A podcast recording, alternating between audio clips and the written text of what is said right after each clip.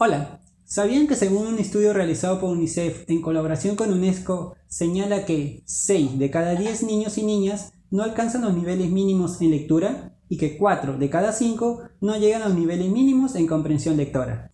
Dicho esto, en el Perú se lee menos de un libro por persona anualmente, según el Consejo Nacional de Educación. El tema de hoy es la lectura en la etapa de la niñez. Soy Seudónimo Anónimo y esto es Alma en las Letras.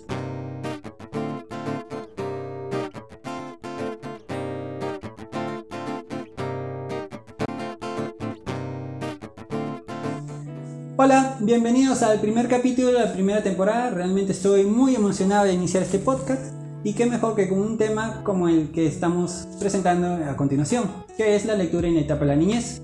Y es que es fundamental entender cómo es que se inicia esta relación de la lectura con nuestros niños. Para ello tengo el placer de contar con tres invitados especialistas que nos ayudarán a desarrollar el tema. Sin más preámbulos, comencemos quiero darle la bienvenida a la magíster en docencia con 20 años de experiencia laboral, Lili Apoloya Ayón, especialista en didácticas de lectura y escritura, miembro también de la Asociación Peruana de Lectura, APELET. Lili, muchas gracias por estar aquí. Muchas gracias. También tengo el grato placer de presentar a la licenciada en educación primaria, maestra bloguera y creadora de material educativo con más de 10 años de experiencia laboral ocho de ellos dedicada a ser docente de comunicación en el nivel primaria, la profesora Miriam Palomino Guzmán. Miriam, muchas gracias por aceptar la invitación. ¿Qué tal? Muchas gracias a ustedes por la invitación. Y por último, pero no menos importante, me es un gusto tener en esta tertulia virtual al psicólogo escritor de literatura infantil, el escritor Jean Pablo Venegas. Un gusto estar contigo y saludos a todo el equipo.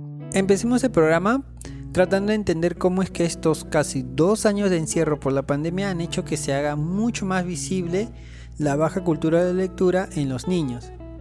Teniendo en cuenta que su principal distractor siempre fue la televisión y ahora en estos últimos años el Internet ha sido consumido de una forma más masiva por ellos, cómo es que gracias al apoyo de los colegios y el de los propios padres se está tratando de revertir esta situación del poco interés por la lectura.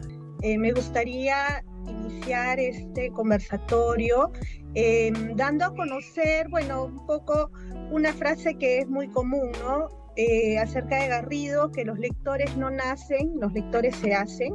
Bueno, en realidad sabemos que eh, ha visto durante la pandemia una explosión de la cultura escrita, ¿no? Si bien es cierto, alrededor de la ciudad o cerca al ambiente de los hogares, encontramos diversos, eh, diversas lecturas. Eh, afiches, entre otros. Eh, estar en la pandemia ha resultado también un espacio de interacción con esa cultura, digamos, escrita, no solamente de manera impresa, sino también de manera digital toda vez que los chicos se iban conectando a través de diferentes medios. Eh, ha visto una desigualdad también porque hay niños en provincias que no han tenido acceso a programas eh, de internet o, de repente algunos elementos virtuales y eso ha hecho que también tengan limitaciones en la comprensión de algunos textos. Eh, los, chicos que han tenido acceso, que han tenido internet o de repente programas como Aprendo en casa u otros han tenido pues la ventaja de poder interactuar. Eh, en esta ocasión los padres de familia han sido los mejores eh, mediadores de lectura, ¿no? Eh, ellos han podido intercambiar un poco más. Lo digo porque desde la Asociación Peruana de Lectura tenemos un movimiento que se denomina la Maratón Peruana, que antes solo lo hacíamos en las escuelas y el movimiento se generaba con padres de familia, perdón, con profesores y con estudiantes. Eh, durante la pandemia sí hemos visto una mayor interacción de los padres este, a través de, este medio, del Zoom. Eh, muchos de, ellos hemos recibido eh, varias fotografías y videos donde se ha tenido esta mayor experiencia que ha sido bastante satisfactoria, ¿no? En el sentido de que los niños han podido de pronto tener ese espacio em, eh, de, poder interactuar con los padres de poder ir desarrollando progresivamente sus hábitos lectores. Considero que eh, no debemos de perder esa experiencia en la cual eh, podamos vincular a los padres de familia con los niños y sobre todo que los hábitos lectores se inician desde pequeños, ¿no? Mientras que incluso hay muchos estudios que afirman que mientras que los niños puedan escuchar, eh, incluso desde el vientre materno, eh, lecturas, los niños a través de los sonidos van a poder interactuar mejor y progresivamente, conforme estos hábitos eh, puedan eh, desarrollarse de una manera más cotidiana, pues los niños van a llegar a interesarse por la lectura y construir significados a través de estos diversos procesos que como docentes nosotros vamos manejando, ¿no? Tanto eh, en, la, en la clase o de repente como parte de una práctica de lectura por placer, ¿no? Creo que ese es un poco este primer abanico que estamos eh, abriendo a partir de lo que ocurrió en la pandemia, ¿no? Y que nos lleva también a grandes reflexiones. Eso lo ha podido notar durante la clase, ¿no? Pero ¿qué pasa si en casa el papá o el abuelo o con quien viva el pequeño no tienen hábitos de lectura? ¿Cómo puedo incentivar, licenciada Miriam, a que el niño muestre ese interés? O sea, ¿hay forma en que, digamos, si el papá no lee, la mamá no lee, el abuelo o el tío no, ¿cómo ese niño podría sentir esa atracción por la lectura? Claro, y es una pregunta muy interesante porque debemos recordar un punto. Nosotros somos un triángulo en la educación y nos basamos tanto en maestro, estudiantes y padres de familia. Entonces, ¿qué pasa cuando en la casa no hay un ambiente lector, no hay costumbres lectoras? Definitivamente el niño se siente desmotivado y no se acerca a la lectura. Eso es por un lado.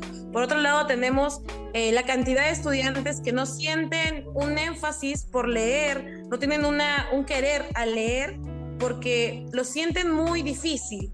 Y es lo que siempre vemos las maestras, como en mi caso de primer grado, que nos llegan a estudiantes en una base en que tienen que desarrollar todo su potencial lector, sin embargo, vienen con el chip de inicial o de años de preescolar en que piensan que la lectura es complicada. ¿Por qué? Porque se las quisieron forzar, quisieron que ellos aprendan de una manera eh, muy rápida, muy apresurada y no respetaron esos ritmos de, de tiempos de aprendizaje. Entonces, ante estos eventos, nosotros las maestras tenemos que ayudarnos de muchas estrategias, de muchos métodos, de formas en que ellos se puedan incentivar. Cuando un estudiante llega a motivarse por la lectura y descubre que el mundo de la lectura es un conjunto de grafías y fonemas y no es nada diferente, no es nada difícil, al contrario, que leer lo va a hacer conocer, lo va a hacer ver mundos diferentes, ver realidades que quizá no veía. Ahí es que se da cuenta de esos puntos y el estudiante se motiva solo. Y de esa motivación siempre recibimos eh, mensajes de los papás indicando que el estudiante ya comenzó a leer desde casa, en pequeñas frases, en pequeñas cosas. Y eso también los motiva a los padres a apoyar a esa, esa parte lectora, ¿no? Es una reflexión que siempre hacemos las maestras cuando hablamos con los papás, ya que ellos son el camino para que los estudiantes que desde el aula se pueden motivar a la lectura, lleguen a casa y puedan continuar con esa motivación. Y es lo que necesitamos nosotros en el Perú para lograr más hogares y más ambientes lectores. ¿Cómo escoger o cómo saber que es un libro adecuado? Dependiendo de la edad, dependiendo del gusto, ¿cómo uno puede percatarse de eso? Bueno, depende mucho de cuál es el propósito de lectura también, ¿no? Porque hay momentos donde el niño puede escoger por placer, como mencionas, algunos, algunas lecturas de acuerdo a un interés particular.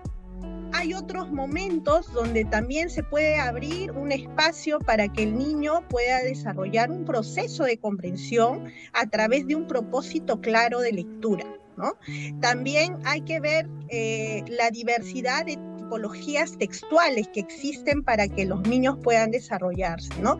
Usualmente cuando son pequeños, están en inicial, eh, leen pues textos narrativos, ¿no? Es posible que ya cuando estén ingresando a la primaria estén en otros tipos de textos, ¿no? Desde los textos, qué sé yo, este... Eh, puede ser que ya llegando incluso al, sexto de primaria estén viendo los textos argumentativos, ¿no? Que ya es de acuerdo también al, al diverso tipo de pensamiento que nosotros queremos generar. Hablar de la comprensión es hablar también, bueno, nosotros siempre vamos a atender lo que es la lectura, y la lectura por placer. El tema de poder seleccionar eh, depende mucho de, del propósito de la lectura que se tenga en ese momento.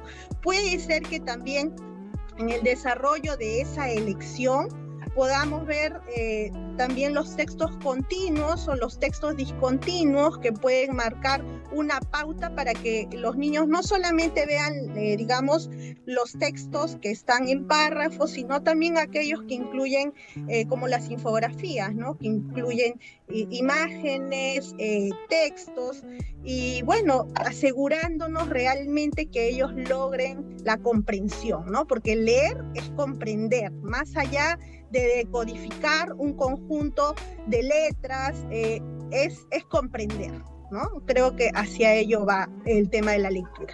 ¿Qué tan fácil es atraer a un niño con, un, con una lectura, con un libro? No es fácil, no es fácil, pero sí se puede hacer. Todo depende de, mira, mi posición es, todo nace en casa, como lo dijo tanto como lo dijo Lili, la licenciada Miriam. En la parte educativa, desde el colegio, nosotros podemos dar soporte, podemos apoyar, pero si en casa no dan los recursos, o sea, no le han presentado al niño los libros, o el padre no lee, o la mamá no se sienta junto con el niño a leer, ambos padres a leer, a jugar con el libro, a interactuar con el libro, es más complejo que se pueda replicar esto en, en el colegio. Y como lo ha dicho la licenciada Miriam, eso está sucediendo en la práctica, ¿no? En la práctica ella quiere llevar la, la literatura a los niños de primer grado, segundo grado, pero le cuesta el doble porque en años previos no ha habido ese juego, esa dinámica. Entonces yo creo que eh, no, es, no es fácil, pero si lo hacemos con amor, si, si, nosotros nos damos cuenta como padres de familia que eso va a sumar a nuestros niños, creo que eh, se puede hacer, ¿no? se puede hacer, hay que dedicarle un espacio. Justo hoy día tuve una reunión también con una psicóloga y, bueno, le hicieron ahí una pregunta similar, ¿no? ¿Cómo hacer para que los niños se despeguen de las tablets? ¿Cómo hacer para que los niños estén más eh, interrelacionados con los padres? Entonces, claro, yo como papá le puedo comprar, le compro los mejores juguetes, juguetes que estén al alcance de mis manos, y para mí ya cumplí mi rol de papá. O puedo comprar el libro y se lo doy. Mira, acá está el libro que me recomendó el equipo de la licenciada Polaya o el equipo de la licenciada Miren, te lo entrego. Pero si yo no me siento con él a revisar el libro, a ver la textura, a ver las imágenes, etc., el proceso va a ser mucho más complejo. No es, no es, tan, no es que el libro sea mágico. El libro tiene magia, pero la magia no va a aparecer por sola. Tiene que haber un mediador y creo yo que es en este caso la familia, el hermano mayor, los padres, los abuelos, etcétera, los que vivían en casa, los adultos que viven en casa. Ese es uno. Eh, y sobre el otro punto es hacer este acercamiento entre el libro y el niño. Es sumamente importante. ¿Cómo se hace? De repente en Lima hay más, hay más eh, facilidades o en las grandes ciudades del país, ¿no? Ipa, Trujillo, Piura, hay grandes librerías. Hay algunas, en Cusco menos, pero también hay algunas librerías independientes que tienen muy buenos libros para niños. Entonces, no cuesta nada llevarlos, el costo es cero, ¿no? Acercas al niño, vas al centro comercial, a veces vamos al, el supermercado, entre otros espacios, acercar al niño con el libro y pueden pasar dos cosas allí. El padre usualmente, de lo que yo he visto, escoge el libro, escoge el libro y dice, este libro es para ti y lo puedes escoger porque le gustó o por el precio. Y ahí nos podemos equivocar como padres. Y el otro espacio es cuando el niño, al enfrentarse, al encontrar los libros, él dice, oye, ese libro, papá, ese libro me gusta es el libro del conejo, es el libro del ratón, es el libro de mi dibujo animado, etc. Lo que estabas comentando. Que no está mal. ¿Y por qué no probar? ¿Por qué no probar con, con comprarle o si está en nuestras posibilidades acercarlo a ese libro que niño alzó la mano y dijo, oye papi, quiero que me compres este libro que probablemente sea de un, de, de un, de un cartoon o de algo que yo vieron en la televisión? Porque lo que estamos generando es hábito. Entonces, respondiendo a tu pregunta, sí se puede hacer, yo creo que eh, la base es los padres y luego el acercamiento entre los libros y los niños, donde los padres son mediadores, pero también escuchando mucho al niño, no delimitándoles, diciéndoles, ay, tú porque escogiste ese libro, y tú eres muy pequeño para escoger libros, por, por consiguiente te desautorizo y te voy a comprar los libros que yo solamente quiero. Lo que estoy haciendo es eh, imponer la lectura y ya no va a ser tan agradable. Entonces, hay muchos factores que, que participan del proceso de, de mediación, sin embargo, eh, se puede hacer, se puede hacer. Yo creo que hay espacios para eso. Y también las estadísticas en Perú, seguro Lili las tiene, en los últimos, y por pandemia, es difícil la lectura, pero ha subido, ha subido, ha subido unos porcentajes. O sea, las editoriales nos dicen que los libros para niños están despegando. En la feria del libro última, menos la de Lima, hubo muchos espacios para niños y está cada vez comentándose eso, no con la velocidad de otros países, pero lo estamos haciendo. Hay quisiera complementar sobre el tema de los youtubers. Eh, usualmente los youtubers no son, son los que escriben, pero tienen un equipo editorial atrás que les da soporte para que el libro salga con más contenido, con más fuerza, etc. No es muy conocido eso desde el lado de, de, editoriales, es decir, ellos ponen el nombre, ponen la cara, tienen los conceptos claros, pero tienen un grupo, un equipo editorial, porque saben que va a ser un bestseller que los ayuda a que el libro esté más armado y que tenga mayor estructura y que sea mejor leído. Eh, en mi experiencia personal, cuando mi hijo tenía 7, 8 años, cayó dentro de estos libros de, de youtubers, Mike Crack o uno de ellos, y compró el 1, el 2, el 3, el 4, ah, eh, o el Compass, uno de esos, y, y, se los leyó todos. Pero eso le dio pase a que pase luego a Harry Potter. Entonces, eh, que es lo que yo hubiera querido antes, pero finalmente eh, ese libro que podríamos tener el prejuicio inicial como padre, oye, ese lo ha escrito un youtuber, de repente ese pata que sabe escribir. Sin embargo, el hábito de la lectura que se generó con esa serie de libros lo llevó a que fácilmente se enganche con otros libros mayores, ¿no? Entonces, eh, por eso les decía, probemos, probemos, no limitemos a los pequeños porque tal vez eso sea lo que a nosotros, para nosotros es un prejuicio, para ellos tal vez sea el camino que los estimule hacia la lectura.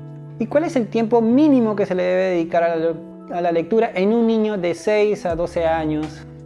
Claro, mira, respondiendo un poco a tu pregunta, eh, depende también de la edad de los niños. La edad madurativa de los niños es importante, porque un niño, por ejemplo, eh, me refiero al nivel inicial, ¿no? Un niño de tres añitos si, el texto es muy amplio, ya en menos de cinco minutos él se distrae, ¿no? Tiene que ser un texto que, como decía Jean Pablo, tenga imágenes que sean atrayentes y que, eh, digamos, la persona que va a mediar la lectura lo haga con claridad y sea un tiempo corto. Un niño de cinco años puede tener un tiempo de atención mayor, Puede ser que incluso una media hora, 45 minutos podamos dedicarnos, porque algunos de los niños dicen, dime, no, no, no, retrocede, vamos a retroceder. ¿Me puedes leer otra vez lo que dice acá? Entonces, ese tiempo, aún llegando, volviendo a las otras páginas, es interesante porque le permite capturar ese, eh, escenario que de repente se le estaba pasando, detalles que estaban en el texto. Entonces un niño puede tener un tiempo de, qué sé yo, media hora, 45 minutos. Cuando ya están ya en primaria y seguramente Miriam también me va a decir, seguramente van a tener un tiempo mayor o es posible que en el mismo día que han hecho la lectura, durante el día, el niño vuelva a buscar ese mismo texto para volverlo a leer o para volver a decir, ay, se me, se me estaba escapando cómo se llamaba este personaje. Entonces volver nuevamente al texto para recordar esos detalles y fortalecer ese proceso, ¿no? Yo creo que conforme va pasando la edad madurativa, pueden invertir más tiempo y los niños que ya, bueno, ya son mayores pueden acudir en el momento que ellos consideren pertinente, ¿no? Pero siempre tiene que haber un mediador para que oriente, sobre todo la comprensión de algunas palabras que de repente no son muy conocidas por el niño y eso también es un nivel de comprensión, ¿no? El nivel de comprensión del significado de las palabras, que también son muy importantes para el desarrollo propio de la lectura. Efectivamente, y tengo muchos puntos de acuerdo. Eh, respecto a la lectura y los tiempos de lectura que hay que trabajar con los niños, si bien nuestra compañera lo indica, eh, en inicial es mucho acompañamiento, no es lectura propia ya que el estudiante recién está conociendo, tiene como les explicaba hace un momento, ¿no? Tiene que atraerse al lenguaje, a la comunicación, a la lectura y ese entorno lector. Sin embargo, hoy en día pasamos mucha problemática porque obligan a los niños a leer antes de la edad de maduración propia, que son los 6 o 7 años. Previamente a esto, bueno, el estudiante siempre tiene que estar en un entorno lector acompañado. Cuando pasan a una edad un poco más madura, entre 6 o 7 años, ellos ya escogen por gusto propio, normalmente, como decía nuestro compañero, es por dibujos, por la estructura del texto, por superhéroes, escogen ese, ese tema lector. Y usualmente son pues temas narrativos, con un nivel eh, literal, mucho más sencillo. Ya cuando avanzan a una etapa de primaria, en segunda base, en cuarto, quinto, sexto grado, ya logran leer un poco más textos con mayor dificultad y sobre todo eh, más enganche en aquellos detalles que en un inicio no se notan. Cuando yo recomiendo mucho a los padres respecto a la lectura, de acompañamiento sobre todo, es que los estudiantes tengan ese gusto por la lectura y esa motivación, como le explicaba hace un instante, y eso se aproveche para ellos. Si el niño quiere un libro de animales, usar ese libro de animales y no únicamente dejar que el estudiante lo lea y y pierdas interés, sino crear un vínculo familiar a través de la lectura. Por ejemplo, eh, una estrategia que a mí me ha servido mucho durante todos mis años de trabajo es trabajar las lecturas en el aula, compartir y dejarle la tareita, ¿no? Pero no es una tarea común. La tarea de responder la pregunta, cuáles son los personajes, dónde vivía el personaje, no. La tarea de los estudiantes debe ser llegar a casa y contarle a un familiar la lectura que trabajamos en clase. ¿Por qué? Porque a través de volver a narrar la lectura, de volver a recordar, el estudiante, si tiene dudas, como decía mi compañera, va a buscar el vocabulario, va a recordar el nombre de los personajes, va a volver a ver las imágenes para recordar el ambiente de la lectura y al contar al papá está trabajando mucho la expresión comunicativa oral, está envolviéndose con el mundo textual, narrándolo, contándolo a su manera, creando criterio incluso juicio al poder tener esa nueva perspectiva para la persona a la que le está contando, a la que está narrando la historia. Eso es muy importante que hoy se desarrolle. Estamos frente a una sociedad y a un ambiente de padres que no han sido criados con un ambiente lector. Los pequeños que hoy en día recibimos en las escuelas no han tenido una base porque los padres no se han criado en ese ambiente lector. Uno y otro punto que venimos también muchos de ambientes en los que los maestros no se dedicaban de vocación a mostrarnos la lectura, a mostrarnos eh, la educación de manera más dinámica, más estratégica, sino de una manera más tradicional. Entonces muchos de nosotros vemos eso como una obligación. Y hoy en día es difícil, incluso raro ver ese entorno, ¿verdad? Pero no. Eh, en primer lugar, la lectura siempre debe recordarnos que es un mundo nuevo y que no nos debe dar miedo porque la lectura nos hace libres. Esa es la frase con la que siempre debemos enriquecer a cada estudiante. La lectura te hace libre y mediante ello tú vas a conocer otros mundos, otros lugares, otros idiomas, etc. Y eso es lo que debe envolver. Definitivamente es un tema del que tenemos que abordar muchísimo, muchísimo y de que debemos trabajar bastante. Eh, algo que de repente mm, no sé si podría agregar a lo que justo acaba de mencionar Miriam, es que la lectura también debe llevarnos a la posibilidad de, eh, sí, hay que contar con ambientes, hay que también establecer ciertos patrones o normas con los chicos, de poder de repente cuidar los textos, poderlos colocar en su lugar, tener eh, de repente un ambiente en el hogar que nos ayude a poder eh, ponernos o conectarnos con la lectura. también debemos de recordar que en el momento de la lectura, tenemos que eh, también llamar a la reflexión sobre lo que se ha leído, ¿no? Eh, también lograr en algún momento que ellos tengan la iniciativa de repente de poder cambiar el final de algún texto, de algún cuento, ¿no? Que puedan en algún momento ver de qué otra manera se podría narrar esta misma historia. Eh, existen movimientos de maestros, de maestras, eh, que fomentan no solo la lectura, sino también parte de esta lectura sirve para que los niños puedan construir sus propias historias. Y eso nos conlleva a desarrollar tanto la habilidad de leer como la de escribir. eh, la meta sería que de aquí a un tiempo ellos formen sus hábitos lectores y que en un futuro puedan ser los futuros escritores, ¿no? Entonces eso sería bastante interesante, este, generando obviamente eh, eh, una interacción activa con los padres de familia, que podamos también orientar ese proceso lector que ayude a que los niños puedan ir fortaleciendo sus competencias, ¿no?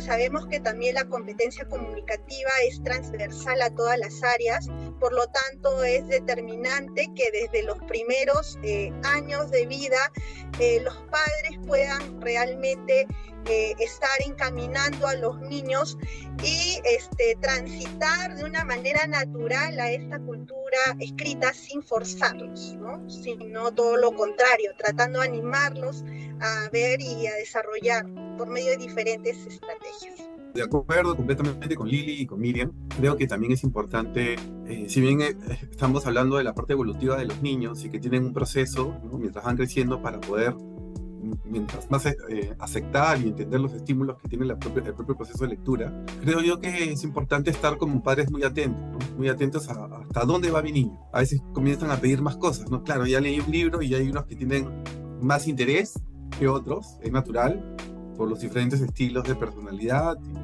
guianza, entre otros, e ir, ir avanzando, eh, estar muy atentos, ir avanzando y estimularlo. Si el niño ya acabó un libro y te pide otro, no limitarlo, decir, ya te compré uno, pero ¿por qué ese niño me estará pidiendo otro más? Tal vez tiene esa capacidad ah, de, hambre de lectura, ¿no?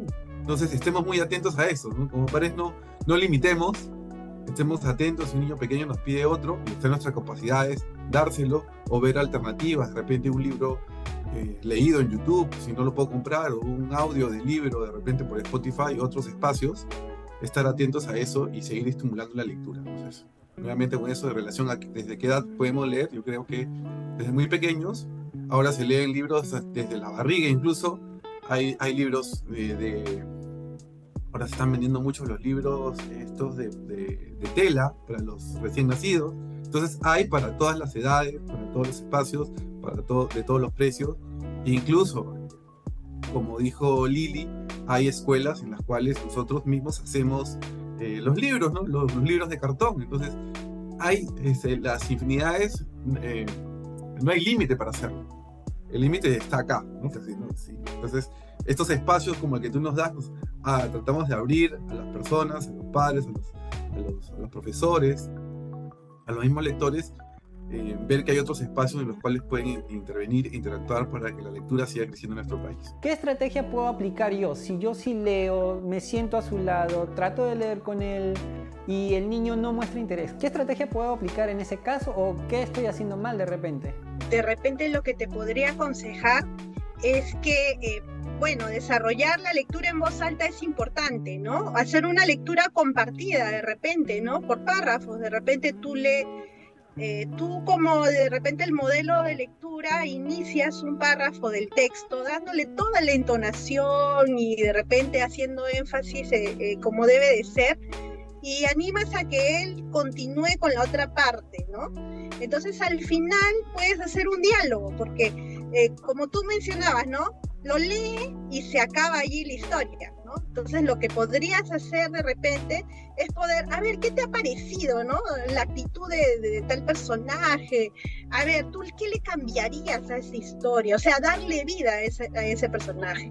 Eh, eh, digamos, lo que yo em, siempre le doy a conocer a mis estudiantes este, en el instituto donde estoy trabajando es que las, eh, las futuras docentes de inicial, tienen que lograr que traspase esa lectura, de repente pueden dibujar la parte que más les gustó, los emocionó de ese texto, que puedan escribir, ¿no? ¿Qué, qué sintieron ellos en ese momento en el que escucharon esa parte de la lectura?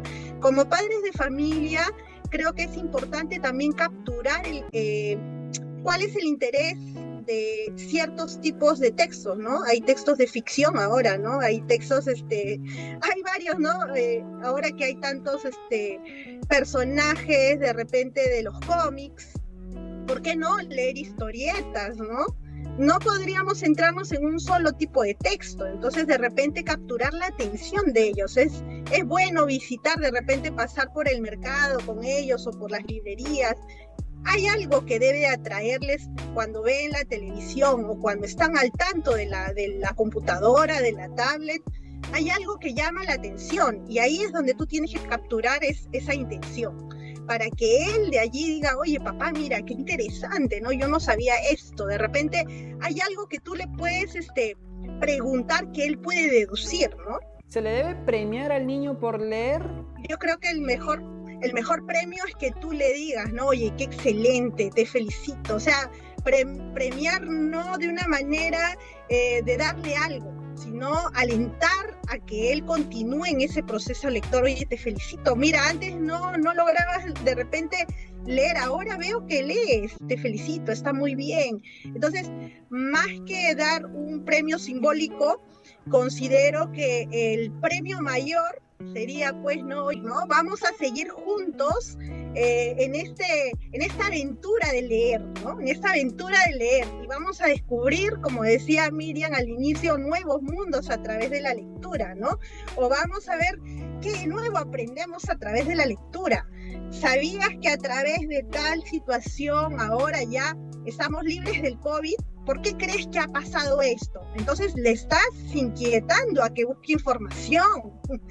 Entonces es de repente hacer preguntas que lleven al niño a pensar y que lleven a él a buscar la información. Algo que, que yo siempre le recomiendo a los papás porque esa pregunta es muy común. Yo leo, mi hijo no quiere leer, mi esposa lee, la familia lee entonces, ¿qué, estoy haciendo mal? Es una pregunta muy común. No, te sientas mal. Es algo que nos pasa a muchos como padres.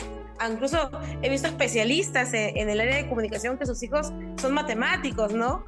Y me dicen, ¿de qué manera puedo acercarlo más a la lectura? Por lo menos que me lea un libro al año, porque no lo logran. Entonces, vamos a, a partir de ahí. Hay textos que a todo niño ya llega a aburrirles. Como decimos, por ejemplo, muchos textos narrativos, ya el estudiante no tiene ese interés, ya, ya siente que ya conoce que el final siempre va a ser feliz o que el inicio del personaje es nuevo, si en la trama ocurre un problema. Muy bien, vamos a partir un poquito más allá. Vamos a leer un texto narrativo, pero ya no te voy a hacer preguntas de manera literal. Ya no me vas a responder tal cual lo que tú has visto en el libro. Ahora vamos a trabajar un nivel más inferencial. Vas a pensar un poco más allá para que el niño diga, wow, esta parte estuvo en alguna parte de la lectura, pero no directamente. ¿Qué pasó aquí? Y busca darle una solución a esas preguntas. La manera inferencial es una parte en la que los estudiantes logran captar mucho la lectura porque vuelven a releer, tienen que pensar, repensar y evaluar qué pasó en la lectura para responder porque la lectura no nos da esas pautas. De esa manera también vamos un poquito más allá a un nivel crítico. Muy bien, ya descubriste lo que pasó, las pistas que te daba el libro, ya puedes responder mi pregunta. Ahora, ¿qué hubieras hecho tú? ¿De qué manera hubieras tratado tú tal tema?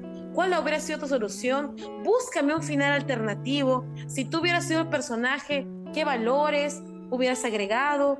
¿O qué momento de la trama hubieras cambiado? Ahí los estudiantes se dan cuenta que la lectura ya no es plana, sino que tiene cambios, tiene altas, tiene bajas, que él puede en su mente imaginar otras partes, otros significados. Es una estrategia muy buena para lograr que los estudiantes puedan ir más allá de una lectura narrativa con preguntas literales, que es lo que a una edad ya les llega a aburrir. Siendo sinceros, ya a una edad esos estudiantes ya tienen tanta tecnología, digamos, eh, en medio, que ya la lectura no les parece atractiva porque la tecnología se los da de una manera más, más fácil. Entonces, ¿qué nos queda aquí? Hacer que el estudiante imagine más, piense más, logre conectar su mente más allá de una lectura y se dé cuenta que, que también puede tener ese tipo de tecnología, pero en su propio cerebro, a través de la lectura, visitar otros mundos, como se menciona. Otra estrategia que también te podría recomendar y que podría recomendar a todos los papás es, primero, nombrar que la lectura no es difícil, todos nos encontramos en un ambiente constantemente lector. Vamos al mercado, leemos una lista para comprar, vamos en, el bus, leemos las estaciones, entonces son cosas con las que vivimos continuamente, cotidianamente. Entonces, buscar, como decía Lili, el interés, porque en algún momento nuestros hijos, nuestros estudiantes manifiestan ese interés. y no, no tomarlo en cuenta como que, ay, sí, lo vamos a ver luego. No. Tratar de ver, ah, qué interesante, coméntame más. Y tratar de buscar que ese entorno se logre. Por ejemplo, yo soy de las personas, de las maestras, que cuando sale una nueva moda, como mencionaba usted, con los libros de los youtubers que están muy de moda, con, con los videos en YouTube acerca de la vida de ellos, adentrarse eso, investigar un poco para entrar en ese entorno, en ese mismo contexto en el que ellos hablan, para que ellos vean que hay interés de por medio y también digan, ah, la profesora, el docente conoce un poco de mis intereses y podemos partir por ahí para adentrarnos también nosotros a nuestros intereses. Manejar otro tipo de textos, textos informativos, textos con otro tipo de estructura como lo mencionábamos al inicio, buscar que se rompa un poco esa estructura de lo tradicional de ver que hoy en día la lectura está en todos los ambientes y a, través de la virtualidad que hemos vivido en la pandemia, nuestros estudiantes ya no son lectores únicamente de hoja y papel, son estudiantes lectores a través de la manera virtual. Y de la manera virtual tenemos plataformas en las que los estudiantes pueden leer, responder alternativas, eh, crear incluso sus propios juegos a través de la lectura que hicieron entonces, buscar esos enganches para que la lectura no se quede únicamente entre cuatro paredes del ambiente de una casa o entre cuatro paredes de un aula, sino se vaya más allá. Y lograr sobre todo enganchar los gustos que tienen ellos y el ambiente tecnológico que ahora manejan, que es más fuerte que nosotros, para buscar y saciar esa necesidad educativa que ellos tienen. Eso es lo mejor que puedo recomendarle tanto a padres como profesores y futuros maestros, sobre todo, que está en nuestras manos lograr que la lectura sea importante y no solamente un tema que se tiene que aprender obligatoriamente. Buscar eso, la motivación. Correcto, justo, justo mencionas algo muy interesante que es las adaptaciones o los cambios que se hacen, ¿no? Por ejemplo, tanto ahorita los niños ahora como dices tú, se aburren ya en, mis épocas o en las épocas de muchos, estamos acostumbrados a los cuentos clásicos, que vendría a ser Caperucita Roja, Pinocho, Blancanieves y los siete en fin, ¿no? Cuentos clásicos o historias que normalmente siempre leía y tu papá venía y te decía, toma, que hay un cuento y lo leía. Pero ahora los niños ya no muestran ese interés por el mismo cuento. ¿Y qué ha pasado, no? Tanto en algunos libros como también en algunas... Eh, en películas incluso como Pinocho, que hay una infinidad de diferentes tramas de Pinocho donde ya Pinocho no se llega a convertir en niño, en fin, cambian. Entonces, basándonos en esos cambios que hay, Jean Pablo, ¿cómo atraes a los niños, por ejemplo, con las historias que tú cuentas en El León Dormido o en Tefi y la Luna? ¿Cómo es que tú creas a tus personajes y basándote en qué, ahora que estos niños pues ya no quieren leer el mismo cuento donde eh, el, final es digamos, es el mismo de siempre, vivir para siempre felices o la trama es el mismo, ¿no? Gracias, gracias. Bueno, es difícil, pero lo que yo trato de hacer es no, desde mi punto de vista, no escribir libros aburridos, libros aburridos para niños. recordando tu caso, el, de tu hijo, y me pasaba con mi hijo que hoy tiene 14, llegó un momento que le, compraba un libro y a veces lo dejaba. a mí también me ha pasado, tal vez a ustedes también le ha pasado, que has intentado leer un libro lo quieres leer, te esfuerzas por leerlo, pero no te enganchas. Todo el mundo en el salón se enganchó, pero a ti no te gustó y no te gusta, ¿no? Y nos pasa también en casa con la música. Uno, los padres pueden ser rockeros, pero tu hijo sale salsero o chichero, o tú eres chichero y tu hijo puede salir rockero, metalero, ¿no? Entonces, claro, como dice Miriam, ese proceso de descubrimiento también es interesante y desde mi lado como escritor, también hago mi investigación, un poco qué es lo que está, qué es lo que quiero transmitir, porque en el fondo no dejo de ser psicólogo, o sea, psicólogo, escritor, pero cuando escribo le meto un poco de psicología tratando de llevar un mensaje relacionado a, autopercepción, autoconocimiento, autoestima, modificación de conductas asertivas o inteligencia emocional. Entonces trato de meter algunas de esas cosas, pero que sea divertido, o sea, que el niño se enganche. Entonces, ¿qué cosa le, según las edades? Un niño, si un libro está dirigido a un niño de 4 o 5 años, pues que tenga algunas de esas cositas que le gustan, ¿no? Es decir, que haya aventuras, ¿no? Que haya sorpresas, que que salgan personajes divertidos o, que se puedan identificar ellos, ¿no? Es importante que se puedan identificar. Ejemplo, ¿no? Si, si a ti te gusta el fútbol, de repente habrá un personaje que le gusta el fútbol, o hay otro personaje que al igual que tú toma un vaso de leche en las mañanas, o uno que no le gusta dormir en la noche y tiene que dormir temprano. Entonces, el niño buscar que se identifique para que diga, oye, ¿qué más pasó con este personaje que tiene algo en común conmigo? Entonces, hacer esas asociaciones desde mi lado creo que lo hacen más entretenido. Bastante como escritor, lo que haces es hacer que el libro cuente un poco de cómo se siente el, el pequeño que lo lee, ¿correcto? Claro, entonces es, son vivencias que tenemos en común. Ejemplo, ¿no? Mis prácticas yo las hice en psicología educativa, entonces también he estado en un salón de clases como Miriam. Entonces, ¿qué es lo que sucede? Siempre en un salón de clases, usual, usualmente, no siempre, usualmente hay, puede existir un niño que es más agresivo que otros, más extrovertido, más eufórico, más se emociona con, mayor intensidad que otros niños. Y tú puedes ser ese niño, uno, o puedes conocer ese niño, que puede ser tu amigo. Entonces, si tú cuentas la historia de él, te vas a decir, oye, se parece a alguien, se parece a mí, o a mí me pasó algo relacionado él, tal vez ese niño me agredió, Si él me agredió, ¿qué debo hacer para detenerlo y no siga la agresión? O si yo soy el agresor, ¿qué puedo hacer para detener la agresión? Perdón, para dejar de agredir. Entonces, eso es un poco lo que involucro, ¿no? Cosas del día a día que sin que lleven un mensaje positivo, pero que no deje de ser entretenido, o sea, darle fortaleza al personaje, una historia, de repente meter algunos algo que los engancha, algo cómico, ¿no? Por ahí en algunas de las láminas, no sé, que alguien se cayó a una laguna y se mojó completamente y, ensució su, su, vestido de fiesta, entonces cómo, cómo, los otros personajes lo ayudan en otros casos, ¿no? Entonces trato de crear esas, esas acciones para que, el niño, para que el cuento sea entretenido. Eso desde mi lado. Ahora, yo también como padre, ya desde el rol de, de un escritor, sí voy con mis hijos a comprarle otros libros y sí me encuentro con libros muy planos, hay que entender que hay de todo, no es como cuando tú prendes la radio y dices, oye, esta música no me gusta, pero puedes cambiar la estación, ¿no? Vas a, a, vas a la librería y probablemente hayan libros que, que están en la sección infantil, pero que sean muy malos, mal escritos, mal diseñados, mal ilustrados, eh, sin prejuzgar, porque hay gustos para todos, pero tú te das cuenta de eso. Entonces, eh, es importante entender eso. Existe de todo.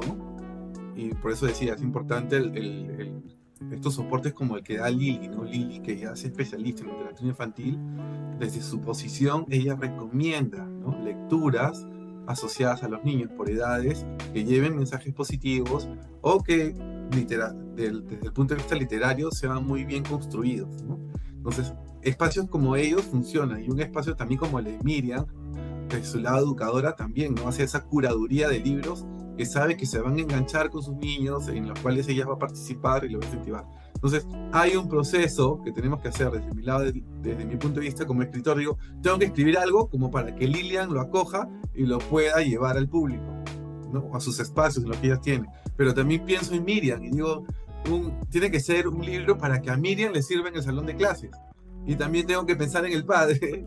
todo eso estoy pensando cuando escribo, para que el padre diga, oye, este libro sí me parece que es un buen libro para comprarle a mi hijo. Bueno, es bien difícil que el niño con su propina vaya y compre uno, ¿no? Siendo pequeñito. Entonces, en eso pienso en todos esos espacios cuando, cuando hago uno de los libros que tengo ahora en casa. Ahora, ¿qué tan beneficioso es la lectura en los niños? Muy beneficioso, pues en la medida, o sea, desde mi punto de vista es, si tú le llevas a los niños libros con mensajes de valores, libros cívicos, por ejemplo, que necesitamos mucho hoy en nuestro país. O sea, lo que vemos, lo que vemos saliendo a la calle, es, tiene que ver mucho con civismo. Necesitamos muchos más libros relacionados, que sean buenos, ojo, no que sea aburrido, ¿no? Yo si leo un libro de civismo que es aburrido y nadie se engancha, entonces el niño no lo va a leer, Pero si logramos, ese es un reto que yo tengo como peruano, hacer seguro a futuro, lo tengo que hacer, es un libro de civismo bueno, potente, que los niños se enganchen y ¿sabes qué? Amo mi país. ¿no? Hace poco vi a un chico por TikTok que va a lanzar un libro, libros y cuentos infantiles de Miguel Grau, de Tupac Amaru, de José Olaya, entre otros, y parece que están, va por buen camino. Digo, qué monstruo tu proyecto, Leo, porque si logras sacarlo, esos libros, esos libros y cuentos infantiles van a impactar en, en, en el futuro de nuestro país. Entonces necesitamos, respondiendo a tu pregunta, necesitamos más de esos libros con valores, más de esos libros eh, cívicos, más libros de inteligencia emocional que hagan que, que, nuestros compatriotas, que todos los peruanos seamos más empáticos, que conversemos, dialoguemos, que no nos disparemos, que no nos tiremos piedras, ¿no? Eh, eso es lo que necesitamos para, creo que para cambiar. Y creo que la literatura da esa posibilidad, da esa posibilidad. Y los espacios que tiene Lili también, ¿no? Y, y, el rol de Miriam mucho mayor todavía, porque es la educadora, ¿no? Entonces, si trabajamos todos juntos, y, en tu caso también desde tu espacio cultural, si trabajamos todos juntos, creo que podemos hacer que la lectura, literatura tenga un impacto más allá del, placer de leer ¿no? y todo lo que conlleva la lectura. Creo que aún podemos trascender más a través de los libros. Exacto. En un inicio eh, comenté esa frase y la vuelvo a repetir porque siempre la uso. Leer nos hace libres. Por el simple hecho de leer, analizar, pensar, ya somos capaces de nosotros elegir muchas alternativas en nuestra vida y hacernos eh, capaces de pensar y argumentar lo que quizá hoy en día nos trae tanto conflicto. Y siempre eh, he invitado a compañeras, a futuras profesoras, con la misma frase, la lectura nos hace libres, por tanto la lectura no es un área en la currícula del Perú que tengamos que enseñar. La lectura es parte de nosotros. La lectura tiene que verse como parte de la vida de todos. Entonces no es una obligación como maestro que tus niños lean, no, debe ser un placer que tus niños lean, siempre. Son los mejores beneficios, ¿por qué? Porque una persona que lee no le engañan, una persona que lee no, no la van a llenar de, digamos, de, de cosas que ellos no puedan resolver. Una persona que lee puede resolver problemas porque puede analizarlos. Eso es lo que se tiene que ver en todo. La lectura nos conlleva a todas las áreas, como lo mencionaba Lili. Todas las áreas están unidas y unificadas en la parte de la lectura. Entonces, leer es parte de nuestra vida, comenzando por ahí. El mejor beneficio es crear una futura generación óptima para nuestro país, que logre más en nuestro país. Nosotros, eh, cuando trabajamos, siempre buscamos material. Y fue lo que te comenté de inicio. Yo me siento creadora de material educativo. ¿Por qué? Porque no encuentro material que se adapte a mi realidad con mis estudiantes, a lo que yo quiero transmitir a mis estudiantes, entonces si no lo encuentro, ¿qué tengo que hacer? Crearlo. Y sé que es el mismo caso del escritor que tenemos aquí. No encuentro un libro que se adapte quizá a los gustos o no encuentro un libro que, que el Perú necesite, lo crea. Y eso es lo que debemos hacer nosotros. Ya somos lectores, somos escritores, somos personas que podemos mejorar esa parte. Y todos los profesores también mejorarlo porque la población vulnerable se va a basar en nosotros, en los maestros y ver esto, buscar la manera en que ellos se sientan capaces de hacerlo, creando, no únicamente quedándonos en enseñar lo que ya sabemos, lo que ya tenemos, lo que ya conocemos. Lecturas como decían acerca de Miguel Grau, qué interesante sería ver en un futuro más escritores creando historia del Perú a través de la narrativa. Ese sería el mejor beneficio, el progreso y el desarrollo de nuestro país. Algo nada más pequeño. Eh, leer es una construcción de diversos tipos de, conocimientos y desarrolla nuestras distintas competencias. ¿Qué otro beneficio tiene leer? Eh, nos permite interactuar con otras personas a través de las tertulias que podemos generar en función a las lecturas que tenemos. Eh, la lectura nos ofrece fuentes de información valiosas para poder hacer ese proceso aún mayor la lectura debe ser un proceso estratégico que nos ayude, como bien lo mencionó Miriam, a poder lograr que los niños se formen como futuros ciudadanos que eh, aprendan, comprendan más allá de las evaluaciones, sino que sea parte de su propia cultura y que tengan eh, un juicio de valor frente a distintas posturas y posiciones. Entonces la lectura eh, no me voy a cansar de decir que tenemos que motivar la lectura.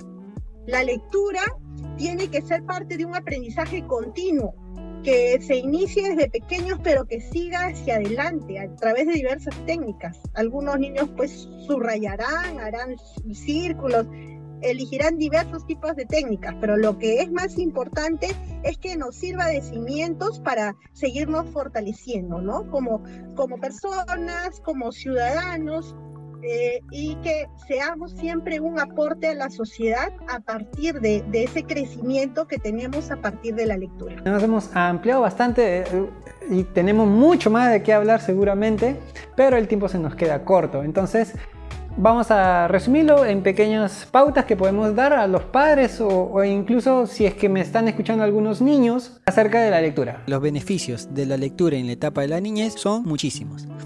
Aquí solo resaltaremos algunos. Les ayuda a relacionarse mejor, les amplía el vocabulario, los lleva a conocer nuevos mundos y les ayuda a crecer en la sociedad.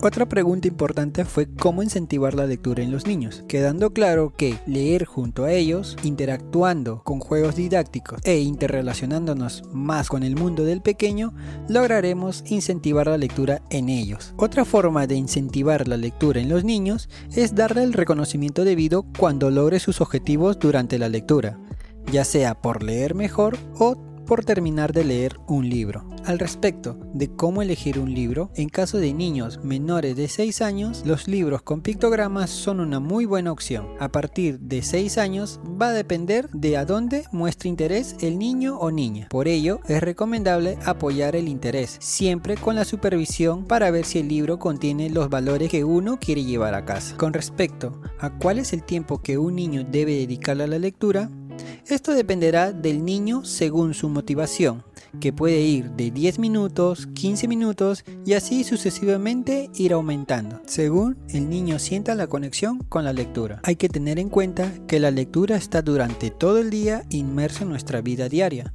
así que un tiempo referencial es 30 minutos de pura lectura, ya que el tiempo de captación de atención de un niño es muy corta y disipada. Aprovechemos ese corto tiempo para motivarlo. Bueno, fue un placer haberlos tenido en el programa. Espero volverlos a tener en alguna otra oportunidad. Miriam, Lili, Jean Pablo, muchísimas gracias por aceptar la invitación. Y bueno, los invito a que puedan mencionar sus redes sociales para que nuestros oyentes los puedan seguir y nos dejen la recomendación de un libro infantil para los padres o los niños que nos estuvieron escuchando el día de hoy en este episodio. Muy bien, eh, mi Facebook es Lilia Polaya, eh, yo soy miembro de la Asociación Peruana de Lectura, eh, pueden vernos también en las redes como Apelec Perú Lima, ¿no? donde encontrarán información variada de cómo vamos desarrollando este movimiento de lectura eh, bueno, hay muchos libros que en realidad son interesantes. Me encanta La fiesta del Tantaguaguas, ¿no? Que es un texto para niños muy interesante, donde se evidencia parte de una tradición muy nuestra, muy peruana, y este, eh, con un mensaje también maravilloso, ¿no? Creo que es uno de los libros mm, de mis favoritos, por el momento, porque en realidad hay muchos más que todavía están por descubrir, ¿no? Y definitivamente eh, vamos a estar muy atentos. Muchas gracias por la invitación, por el espacio brindado. A mí me encuentran en redes sociales como Maestra Miriam Perú. Y bueno, eh, eh, desde mi percepción, yo siempre voy a ser clásica y recomendar los libros de antaño, como se dice, ¿no? Los libros de la literatura peruana que, que formaron parte de nuestra historia, ya que las alternativas lectoras hoy en día son tan modernas que siempre es bueno regresar a nuestras raíces y que ahí está nuestra labor como docentes para hacerlo dinámico, estratégico y lograr también un poco de, conexión con ellos. Quizá un libro que se puede manejar mucho desde antiguamente hasta la actualidad es Paco Yunque ya que aún se sigue viendo mucho el tema del bullying, del acoso, quizá de, de la violencia escolar. Es un tema que a pesar de ser tantos años atrás escrito, hoy en día se sigue viviendo esto y se puede llevar y conducir y manejar hoy en día en nuestras aulas. Oye, este, qué lindo es Paco Yunque, qué lindo es Paco Yunque con las ilustraciones de Juan Acevedo, son, son, son buenísimos. Este, el Caballero Carmelo era uno de mis libros favoritos y otros de Valdelomar también. Y los leía de niño y, y de adolescente y de, y de, adulto. Bueno, me toca recomendar mis libros, pues rapidito. Si quieren libros para niños pequeñitos, de 3, 4 años para que conozcan sus emociones. Eh, tengo este libro que se llama Yo Soy Sol. Es un libro para, para que ellos, los niños puedan ir. Bueno, ah, hay un tema literario dentro, un poco poético, pero es para que los niños sepan que todos somos diferentes y que a veces las emociones, a algunos niños les gusta la playa, a otros no, y que en la diversidad está eh, lo interesante de, la vida. Y para niños de 6 años, tengo El León Dormido. El León Dormido es un, es, un super libro de ventas. Tenemos más de 10.000 libros vendidos. Eh, el León Dormido es mi primer libro y viene con Tefi la Luna, que es la segunda parte del León Dormido, para niños de 6 años, de primero de primaria a segundo de primaria. Y para niños de 7 años, 8 años, tenemos este último libro que se llama Kuya Raimi, que es un libro súpermente importante que habla acerca de lo importante que es la individualidad, ¿no? De ser, de ser, únicos, auténticos y que no se nos apague nuestra luz interior, ¿no? Que es tan importante también los temas de autoconcepto, autoestima y otros. Así que eso es lo que les puedo recomendar. Eso sería todo por hoy, queridos amantes de la lectura. Recuerden que si están viendo este programa por YouTube, también pueden escucharnos por su plataforma favorita de podcast, ya sea por Spotify, Amazon, Apple o Google Podcast. No se olviden de seguirnos en nuestras redes sociales como Alma en las Letras. Gracias, hasta el siguiente episodio.